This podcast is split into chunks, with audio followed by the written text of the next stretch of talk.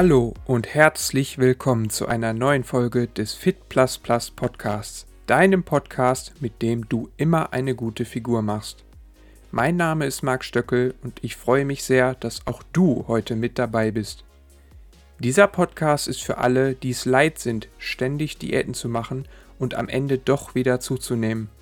Hier bekommst du regelmäßig neue Gedankenimpulse und Anregungen, die dir dabei helfen sollen, langfristig schlank zu werden und es vor allem auch dauerhaft zu bleiben. So ihr Lieben, heute sprechen wir mal über den Nutri-Score. Wofür ist er überhaupt da? Macht er Sinn oder macht er keinen Sinn? Das schauen wir uns heute in dieser Podcast-Folge mal genauer an. Aber erstmal zu der Frage, was ist überhaupt der Nutri-Score?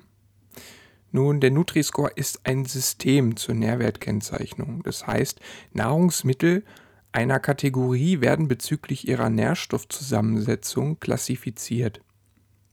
Ziel des Ganzen soll sein, bei dir mehr Be Bewusstheit darüber zu schaffen, welche Nahrungsmittel eigentlich gesünder sind, sodass du immer, wenn du zwei Produkte nebeneinander hältst aus der gleichen Kategorie, nehmen wir mal an, du willst dir eine Tiefkühlpizza kaufen, und hältst jetzt zwei solcher Pizzen nebeneinander, dann kann dir dieser Nutri-Score dabei helfen, eine Entscheidung zu treffen, welche dieser Pizzen jetzt vielleicht etwas gesünder ist. Eingeführt wurde dieses ganze System im Herbst 2020 und vielleicht hast du es schon mal gesehen. Es ist im Prinzip so ein kleines Label. Du siehst darauf die Buchstaben A bis E wobei diese immer farblich hinterlegt sind. Das heißt, ein A ist dunkelgrün, B ist hellgrün, C ist gelb, D ist orange und das E ist rot.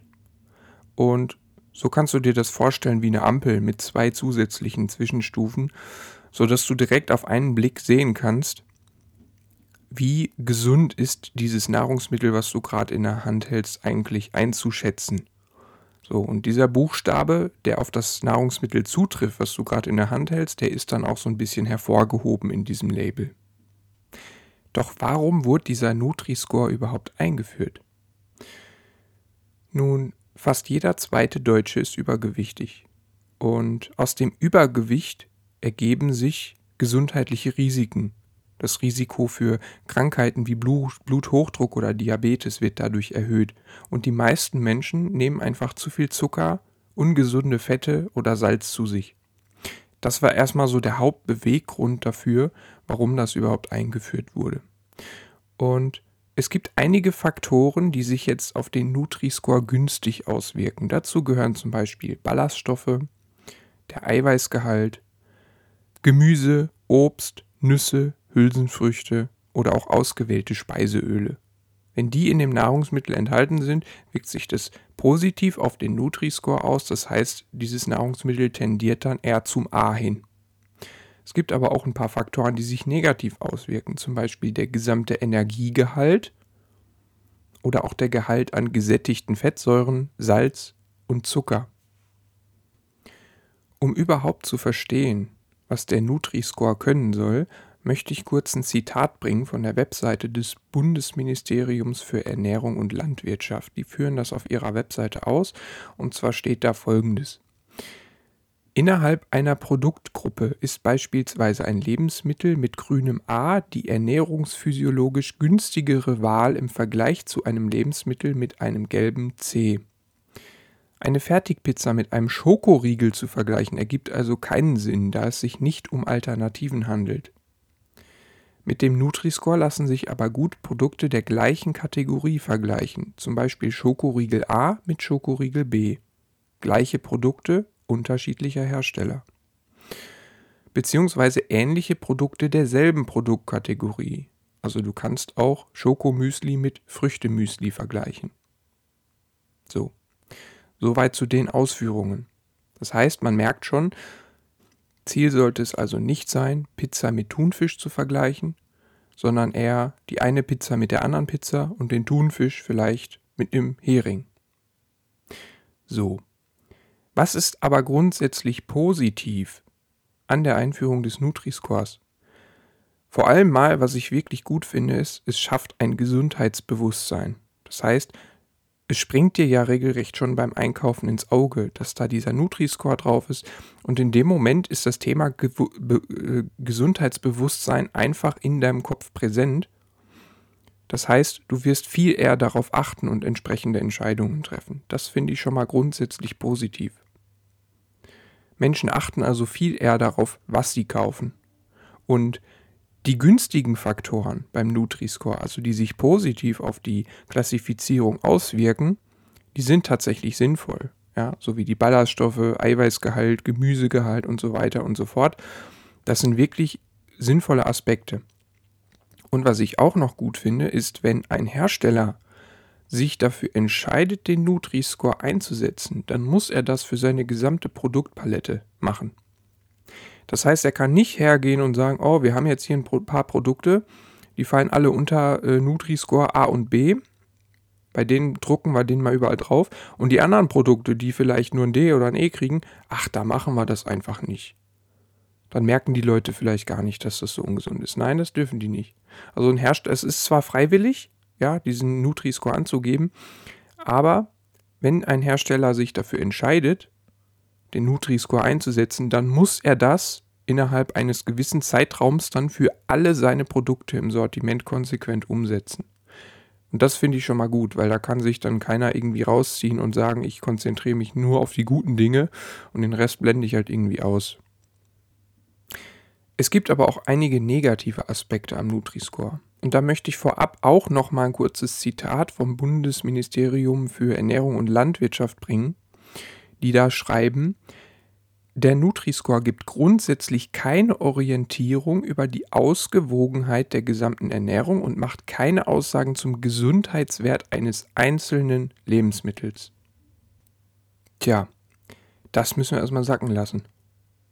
Das heißt, das Kernziel, was eigentlich mit dem Nutri-Score verfolgt wurde, nämlich den Leuten eine gesunde, gesündere Ernährung beizubringen, das wird hier an gleicher Stelle wieder entkräftet kann es eigentlich gar nicht. Das heißt ganz einfach, wenn du immer nur nach Nutri-Score A isst, dann heißt das noch lange nicht, dass du insgesamt dich gesund ernährst. Weil selbst wenn du ein Nahrungsmittel kaufst mit Nutri-Score A und du isst ausschließlich nur dieses Nahrungsmittel und nichts anderes mehr, dann bist du garantiert in einer Mangelernährung. Und genau das ist der Punkt. Der Nutri-Score kann dir überhaupt nicht abnehmen, dass du eine gewisse Vielfalt in deine Ernährung reinbringen musst. Und das ist ganz wichtig zu verstehen. Nur weil der Nutri-Score auf deinen Nahrungsmitteln immer irgendwie auf A oder B steht, heißt das noch lange nicht, dass du auf dem richtigen Weg bist. Und was ich auch schade finde beim Nutri-Score, ist, dass zum Beispiel energiereiche Lebensmittel grundsätzlich abgestraft werden. Nüsse zum Beispiel. Nüsse sind wirklich super gesund. Aber nur weil sie einen hohen Fetteinteil haben und dadurch sehr energiereich sind, werden sie abgestraft. Zum Beispiel Paranüsse haben ein C. Dabei heißt es doch, dass sich Nüsse positiv auf den Score auswirken sollen, wenn sie in einem Nahrungsmittel enthalten sind. Wie kann das sein, dass dann eine naturbelassene Nuss als C klassifiziert wird? Und da bringt es ja auch nichts, wenn ich jetzt Paranüsse untereinander vergleiche und die haben alle ein C. Was habe ich dann davon? Dafür muss ja der Konsument erstmal verstehen, dass ich die Paranuss jetzt gar nicht mit einem Müsli vergleichen darf. Das steht aber ja auch nicht auf dem Produkt drauf. Das heißt, die Menschen müssen erstmal überhaupt verstehen, wie der Nutri-Score funktioniert, müssen sich aktiv damit beschäftigen. Du kannst nicht einfach in ein Geschäft gehen, da drauf gucken und sehen, ach, hat ja ein A, Nutri-Score hat was mit Gesundheit zu tun, okay, super, kaufe ich jetzt immer nur A. Wenn du aber nicht verstehst, was dahinter steht, wie die Berechnungsvorschrift ist, dann wirst du auf einmal anfangen, die ganze Zeit Nüsse zu vermeiden, nur weil sie vielleicht nur ein C haben und kein A oder B. Und im Endeffekt hast du nichts gewonnen, weil Nüsse sind super gesund. Da ist ja nichts Schädliches dran. Deswegen sind die ja auch hergegangen und haben gesagt, Nüsse wirken sich positiv auf den Score aus. Gerade weil sie gesund sind. Aber wie kann es sein, dass dann eine naturbelassene Nuss auf einmal ein C bekommt? Hier wäre es aus meiner Sicht viel sinnvoller gewesen, wenn man noch irgendwelche anderen Aspekte aufgegriffen hätte, hätte, die dazu führen, dass Nüsse naturbelassen, so wie sie sind, immer ein A bekommen Und wenn man die dann vergleicht zum Beispiel mit karamellisierten oder gesalzenen Nüssen, dass man das dann wiederum abstraft, weil jetzt sind sie verarbeitet. Weil dann kann ich eine Nuss, die ein A hat, vergleichen mit einer karamellisierten Nuss, die dann vielleicht nur noch ein C oder ein D hat. Jetzt kann ich als Konsument wieder die richtige Entscheidung treffen zwischen den verschiedenen Nüssen und habe auch eine sinnvolle Einschätzung. Aber nach aktuellem Schema ist es ja so, es gibt teilweise hochgradig verarbeitete Nahrungsmittel, die teilweise sogar Zuckerzusatz haben, wenn auch nicht viel. Und die bekommen manchmal bessere Scores als völlig naturbelassene Nüsse. Klar, das soll man nicht miteinander vergleichen, aber die Frage ist, weiß der Konsument das, der im Geschäft steht und vor dieser Entscheidung steht, der sich diese Label anguckt? Der kommt vielleicht fälschlicherweise zu dem Schluss, dass die Nuss ungesünder ist als das verarbeitete Lebensmittel. Es steht ja nicht auf diesem Label drauf, dass du diese Nüsse nur mit anderen Nüssen vergleichen darfst. Das heißt, hier muss ich erstmal überhaupt ein Bewusstsein bei den Menschen schaffen, was dieser Nutri-Score konkret zu bedeuten hat und wie er richtig zu interpretieren ist. Und was ich auch noch nachteilig finde am Nutri-Score ist, dass zum Beispiel Salz grundsätzlich abgestraft wird ja, zu viel Salz ist nicht gut, aber es kommt immer auch auf den Kontext an. Es gibt Menschen, die vertragen sehr viel Salz und die brauchen unter Umständen sogar Salz. Und es gibt andere Menschen, die vertragen nicht so viel. Aber deswegen grundsätzlich Salz abzustrafen wäre falsch. Hier muss man viel mehr auf seinen Körper hören, auf seine, seine Geschmacksnerven, auf sein Verlangen nach Salz. Das ist meistens ein ganz guter Indikator dafür, wie viel Salz ich wirklich essen sollte. Klar, viele hochgradig verarbeitete Produkte enthalten meist zu viel Salz, um überhaupt erst Geschmack daran zu kriegen. Aber gerade wenn ich naturbelassen esse, dann ist Salz normalerweise überhaupt kein Problem. Also wenn du dir ein anständiges Salz kaufst und damit deine Nahrung selber salzt, dann ist das in Ordnung. Aber auch das Thema gesättigte Fettsäuren. Gesättigte Fettsäuren essen viele Menschen heute viel zu viel. Ja, das ist richtig. Aber sie sind nicht per se ungesund. Die Frage ist immer, wie viel esse ich davon? Wenn ich mich den ganzen Tag nur von Äpfeln ernähre, dann ist das auch ungesund für mich, weil mir dann viele Nährstoffe fehlen. Deswegen strafe ich aber ja bezüglich des Nutri-Scores nicht den Gehalt von Äpfeln in irgendwelchen Nahrungsmitteln ab. Das wäre ja der falsche Ansatz. Aber genau das Gleiche passiert ja auch mit Salz und ge gesättigten Fettsäuren. Ja, die sind ja nicht per se ungesund. Sie sind oftmals nur ungesund in den Mengen, in, de in denen sie üblicherweise heute in unserer Gesellschaft verzehrt werden. Aber daran merkt man schon, wo eigentlich die Grenzen des Nutri-Scores liegen weil der Nutri-Score bewertet ja wirklich nur dieses eine Lebensmittel. Aber welchen Effekt dieses eine Lebensmittel auf deine gesamte Ernährung hat, das, das, äh, das spielt ja gar keine Rolle. Ja, weil was bringt es dir, wenn du ein Lebensmittel isst mit einem A drauf? Oh, super toll, aber den Rest des Tages ernährst du dich quasi die ganze Zeit auf Level E. Da kann ja dieses eine Lebensmittel mit dem A kann ja nicht den Rest des Tages komplett ausgleichen und, und, und rausreißen. Es kommt immer auf den Kontext an, darauf, wie du dich insgesamt über einen Tag hinweg ernährst. Und da wird dir allein der Nutri-Score nicht helfen, weil der sich immer nur auf dieses eine Lebensmittel bezieht. Aber der weiß gar nicht, was machst du eigentlich den Rest des Tages? Was, womit ernährst du dich noch? Machst du vielleicht Sport? Äh, hast du bestimmte genetische Voraussetzungen, die dazu führen, äh, dass du zum Beispiel äh, mehr Salz zu dir nehmen kannst oder weniger. Ja, da gibt es durchaus Unterschiede von Person zu Person. Aber all das kann dieser Nutri-Score gar nicht berücksichtigen. Aber viele Menschen treffen halt dann auf Basis des Nutri-Scores diese Fehlannahme und sagen sich, hey, ich esse immer A, also bin ich doch gesund. Nein, das kann der Nutri-Score gar nicht liefern. Gleichzeitig erhebt er aber auch den Anspruch darauf, den Menschen dabei zu helfen, sich gesünder zu ernähren. Genau genommen kann er das aber auch gar nicht, wie ja auch das Bundesministerium für Ernährung und Landwirtschaft selber auf der Webseite ausführt. Sie versuchen damit etwas umzusetzen, was sie eigentlich genau genommen an dieser Stelle gar nicht umsetzen können. Und der Nutri-Score kann auch eigentlich gar nicht seiner angestrebten Klassifizierung nach Kategorie gerecht werden. Denn die Berechnungsvorschrift dahinter, wenn du dich damit mal auseinandersetzt, die ist eigentlich fast immer gleich. Es gibt ein paar Ausnahmen. Käse wird zum Beispiel ein bisschen anders behandelt, zugesetzte Fette in Form von Ölen oder auch Getränke. So, das sind drei Kategorien, da berechnet man ein bisschen anders. Aber alles andere wird immer nach der gleichen Berechnungsvorschrift ermittelt. Das heißt, im Prinzip sind die alle im einen Topf, die werden alle gleich berechnet. Und daraus ergibt sich dann zum Beispiel sowas wie das Fischstäbchen eines namhaften Herstellers äh, in Kategorie A fallen. Ja, hochgradig verarbeitetes Zeug. Ich weiß nicht, was das mit Gesundheit zu tun haben soll. Aber die Paranüsse auf der anderen Seite, die total naturbelassen sind, die kriegen ein C. Ja, klar, soll man nicht miteinander vergleichen, aber der Verbraucher steht davor. Weiß der das? Das steht ja auf den Fischstäbchen nicht drauf. Hey, du darfst mich nicht mit Nüssen vergleichen. Solange das Bewusstsein bei den Menschen dafür nicht da ist, kann dieser Nutri-Score allerhöchstens verwirren, ja? Und gerade das Thema Getränke ist ja auch noch so ein Punkt. Da ist es grundsätzlich so, bisher darf nur Wasser, reines Wasser, darf ein A tragen. Alle anderen Getränke sind B und schlechter. So, jetzt mal Frage von meiner Seite. Wenn ich dem Wasser einen Spritzer Zitronensaft hinzufüge und das dann als Zitronenwasser verkaufe, dann darf das schon kein A mehr tragen? Dann ist es allerhöchstens noch ein B? Welchen Sinn macht das denn?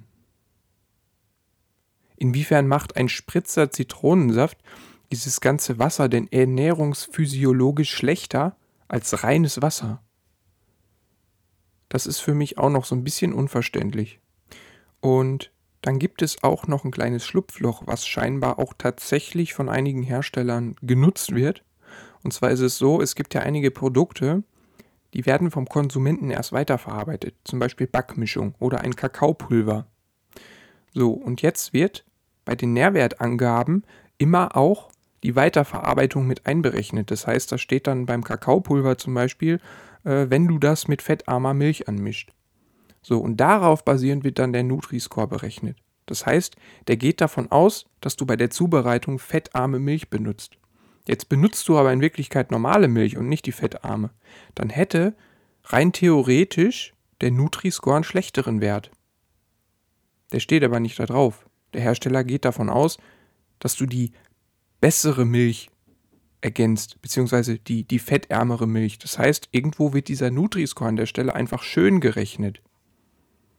Und dann habe ich auch noch ein Problem mit Intransparenz, weil natürlich ist es freiwillig, dass die Hersteller diesen Nutri-Score verwenden. Entweder sie verwenden ihn dann für alle Produkte oder eben nicht. Jetzt wird es aber auch immer Hersteller geben, die sagen, nee, das mache ich nicht mit. Die werden also nicht dazu gezwungen. Das heißt, du stehst unter Umständen irgendwann im äh, Supermarkt vor dem Regal mit den Früchtemüslis. Und da stehen zwei nebeneinander. Der eine hat einen Nutri-Score, der andere hat keinen. Der mit dem Nutri-Score hat vielleicht nur ein D. Hm, irgendwie nicht so ein gesundes Müsli. Und daneben ist der, wo gar nichts drauf steht. Na, dann kaufst du vielleicht eher den. Die Wahrscheinlichkeit ist ja hoch, dass dieses andere Müsli, wo nichts drauf steht, vielleicht dann gesünder ist. Weißt du ja nicht. Getreu dem Motto, was der Bauer nicht weiß, das macht ihn nicht heiß. Also ganz offensichtlich führt das auch eher zu Verwirrung. Da verstehe ich nicht ganz, warum man diesen Nutri-Score dann nicht verpflichtend gemacht hat, genau wie die Nährwertangaben. Die sind ja auch verpflichtend. Jeder Hersteller muss auf dem Produkt die Nährwerte angeben und eine Zutatenliste. Und auf dieser Basis kannst du auch Superprodukte miteinander vergleichen. Aber beim Nutri-Score, dadurch, dass der alternativ ist und nicht jeder den verwenden muss, führt das doch höchstens zu Verwirrung beim Verbraucher. Und grundsätzlich wird der Nutri-Score ja über die Nährwerte der Nahrungsmittel ermittelt. Und deswegen ist es auch generell so, wenn ein Nahrungsmittel keine Nährwerttabelle hat, dann gibt es auch keinen Nutri-Score dazu. So, da verstehe ich aber auch den Sinn nicht so ganz dahinter, weil stell dir vor, du kaufst einen Apfel, so wie er ist. Da sind keine Nährwerte drauf. Es ist einfach nur ein Apfel. Der kriegt also keinen Nutri-Score. Braucht er nicht. Auf der anderen Seite wieder die naturbelassenen Paranüsse. Die sind genauso natürlich wie der Apfel. Die sind mal irgendwo gewachsen draußen in der Welt. So, weil die Nüsse aber in einer Tüte kommen, wo eine Nährwerttabelle drauf ist. Deswegen muss der Hersteller, wenn er sich dafür entschieden hat, den Nutri-Score zu verwenden, auf die Paranüsse den Nutri-Score drucken. Aber auf den Apfel nicht, weil da ist ja keine Nährwerttabelle drauf. Auch das führt doch nur wieder zu maximaler Verwirrung. Und sind wir mal ehrlich, wenn ich mich als Konsument erst damit beschäftigen muss, wie dieser Nutri-Score wirklich im Detail funktioniert, um ihn dann auch sinnvoll einsetzen zu können, dann kann ich mich doch auch genauso gut hinsetzen und lernen, Nährwerttabellen zu lesen. Und darauf basieren die richtigen Entscheidungen zu treffen. Und auch zu gucken, was für Zutaten gibt es eigentlich, ja, die Zutatenliste zu studieren.